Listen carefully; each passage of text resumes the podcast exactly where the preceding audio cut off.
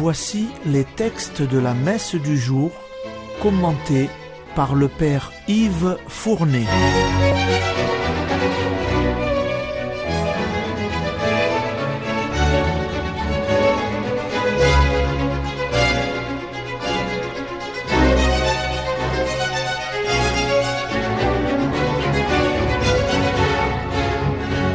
Bonjour, chers auditeurs et auditrices de Radio Maria.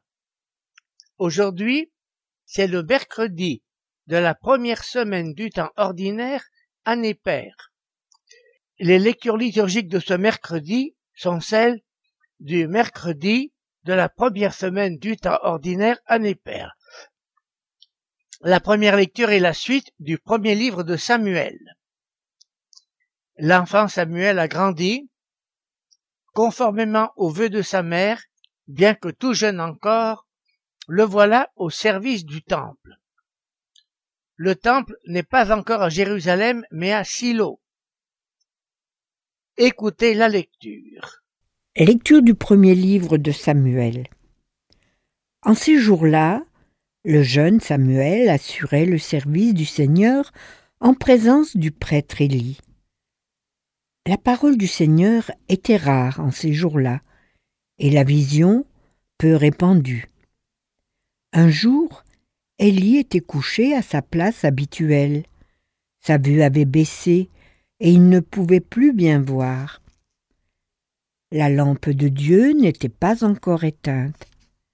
Samuel était couché dans le temple du Seigneur où se trouvait l'arche de Dieu. Le Seigneur appela Samuel, qui répondit Me voici. Il courut vers le prêtre Élie et il dit tu m'as appelé, me voici. Elle répondit. Je n'ai pas appelé. Retourne te coucher. L'enfant alla se coucher. De nouveau le Seigneur appela Samuel, et Samuel se leva. Il alla auprès d'Élie et il dit Tu m'as appelé, me voici. Élie répondit Je n'ai pas appelé mon fils. Retourne te coucher. Samuel ne connaissait pas encore le Seigneur, et la parole du Seigneur ne lui avait pas encore été révélée. De nouveau, le Seigneur appela Samuel. Celui-ci se leva, il alla auprès d'Élie et il dit Tu m'as appelé, me voici. Alors Élie comprit que c'était le Seigneur qui appelait l'enfant, et il lui dit Va te coucher, et s'il t'appelle, tu diras Parle, Seigneur, ton serviteur écoute. Samuel alla se recoucher à sa place habituelle. Le Seigneur vint, il se tenait là, et il appela comme les autres fois. Samuel, Samuel. Et Samuel répondit. Parle, ton serviteur écoute.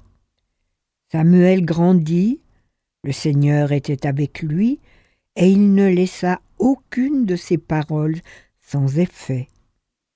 Tout Israël, depuis Dan jusqu'à Beersheba, reconnut que Samuel était vraiment un prophète du Seigneur.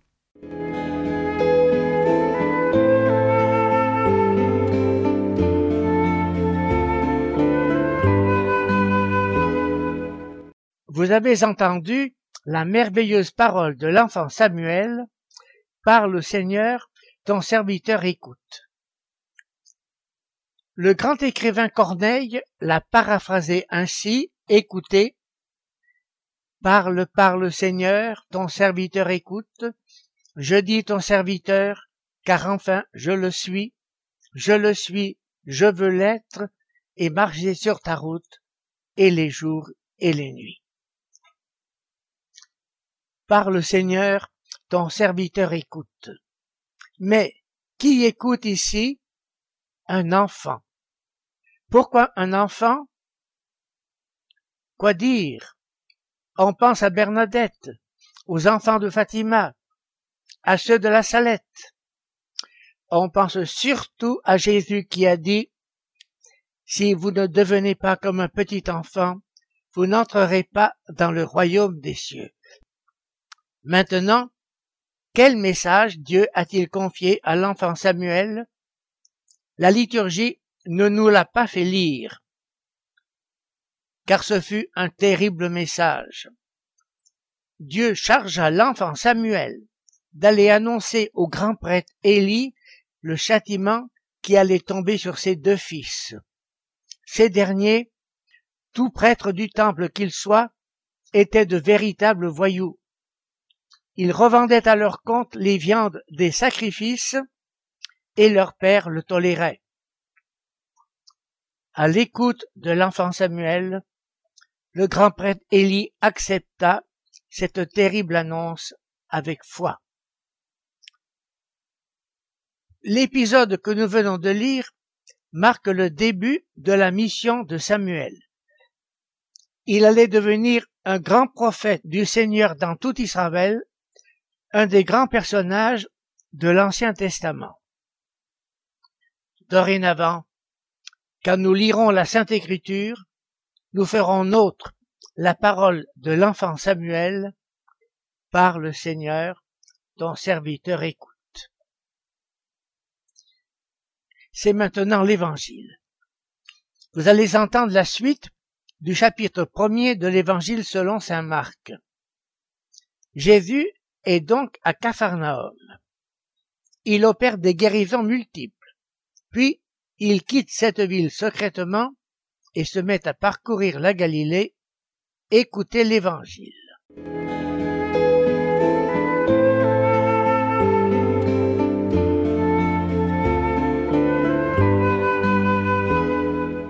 Évangile de Jésus-Christ selon Saint Marc.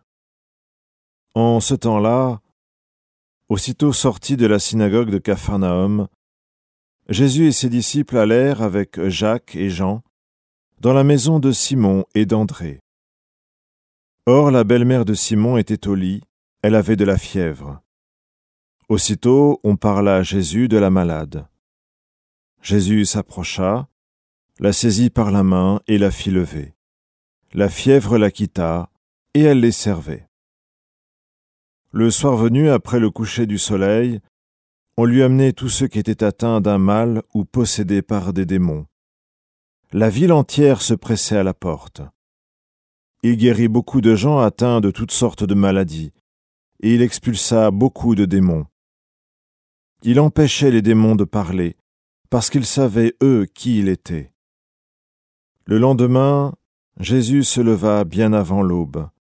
Il sortit et se rendit dans un endroit désert, et là il priait. Simon et ceux qui étaient avec lui partirent à sa recherche. Ils le trouvent et lui disent Tout le monde te cherche. Jésus leur dit Allons ailleurs dans les villages voisins, afin que là aussi je proclame l'Évangile, car c'est pour cela que je suis sorti et il parcourut toute la Galilée, proclamant l'Évangile dans leur synagogue et expulsant les démons.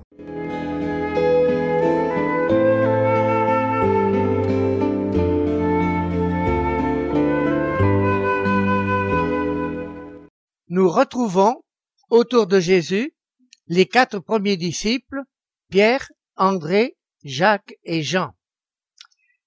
Mais nous constatons qu'à la synagogue de Capharnaüm, Jésus n'est accompagné que de Jacques et de Jean. Où étaient donc les deux autres? Pierre était au chevet de sa belle-mère malade et son frère André, évidemment, l'accompagnait. C'est ainsi que nous découvrons que Saint Pierre était marié. C'est la seule fois que l'Évangile en parle et nous ne saurons plus rien de sa famille. Dans la basilique Saint-Pierre de Rome se trouve la chapelle de Sainte Pétronille, qui serait la fille de Saint Pierre. Ce qui veut dire que cette dernière l'aurait suivi à Rome. Mais cet élément n'est que conjectural. Toujours est-il que nous avons vu dans l'Évangile Jésus guérir la belle-mère de Pierre. Saint Marc l'a dit ainsi, Jésus s'approche d'elle, la prend par la main et la fait se lever, elle n'avait plus de fièvre et elle les servait. Ainsi, à peine guérie, elle les servait.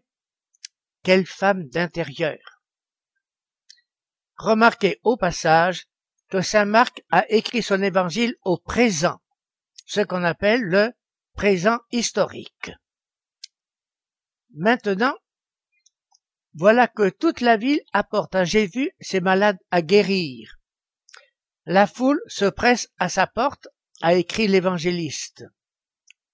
La foule arrive après le coucher du soleil, car les travaux sont terminés et que chacun est libre. Mais, à côté des malades de toutes sortes qu'on lui apporte, Saint Marc nous dit qu'il y a aussi beaucoup de possédés d'un esprit mauvais. Jésus chasse ces derniers et surtout, il leur impose le silence parce que, explique Saint Marc, ils savent qui il est. Nous aurons l'occasion, dans la suite de l'Évangile, de comprendre le pourquoi de ce silence.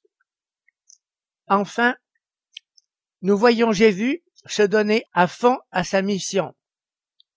Partons ailleurs, dans les villages voisins, afin que là aussi je proclame la bonne nouvelle. Mais quelle bonne nouvelle? C'est tout le message de l'Évangile que le grand saint Irénée a résumé ainsi Dieu s'est fait homme pour que les hommes deviennent Dieu. Remarquez maintenant d'où Jésus tire son énergie. Saint Marc nous le révèle ainsi. Avant l'aube, il se lève, il sort et va dans un endroit désert, et là, il priait. Quel dialogue en cœur à cœur avec son Père. Par là, Jésus nous enseigne que c'est la prière qui nourrit l'action apostolique. Sommes-nous assez priants pour notre apostolat? Terminons par la prière suivante. Dieu éternel et tout-puissant, dirige notre vie selon ton amour, afin qu'au nom de ton Fils bien-aimé, nous portions des fruits en abondance par Jésus-Christ. Amen.